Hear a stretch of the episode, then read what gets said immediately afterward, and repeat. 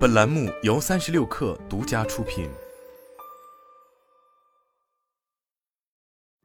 本文来自三十六氪神译局。在结束与说唱歌手兼设计师一的合作后，阿迪达斯公司打算用自己的品牌去卖原先的 Easy 系列设计。据摩根士丹利和加拿大皇家银行资本市场的分析师的消息，阿迪达斯管理层已表示将于明年初用公司的自有品牌销售该系列产品。阿迪达斯与一的联手是个大生意，前者曾称这是该行业有史以来最成功的合作之一。但在 E 发表了反犹言论之后，阿迪达斯解除了与 E 的合作，之后就又传出了这一消息。摩根士丹利分析师 Edward Oben 周二在给客户的一份报告中说：“展望未来，按照我们的理解，该公司将不再销售任何 Easy 品牌产品，所有的 Easy 产品系列都将使用 Adidas 品牌。”由于中国的需求疲软以及生产出现延迟，该公司已经受到了来自投资者的压力。在与分析师交流时，阿迪达斯强调了解除合作伙伴关系的潜在好处，可减少开支。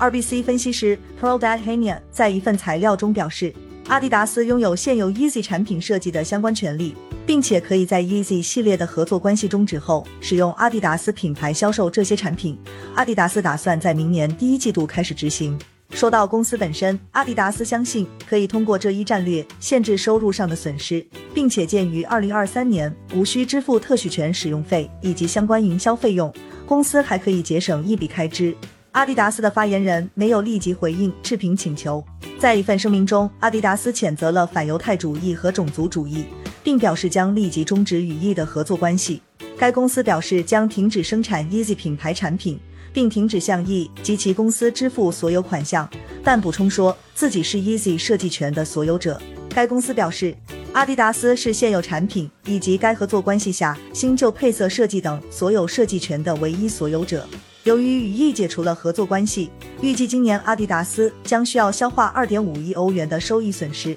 Easy 与阿迪达斯的协议原本将持续到2026年。德国股市收盘时，阿迪达斯的股价下跌了百分之三点二。RBC 的 Dad Hania 表示，在阿迪达斯宣布了最新一批坏消息后，我们预计该公司的收入、利润率以及盈利将进一步下调。我们对阿迪达斯能否在2023年完全弥补 Easy 的利润损失表示怀疑，并认为这可能会进一步打压市场情绪。Gap 上个月刚刚解除与 E 的合作，并开始逐步下架 Easy Gap 服装系列。该公司本周二表示，所有剩余商品都将下架，专用网站也将关停。好了，本期节目就是这样，下期节目我们不见不散。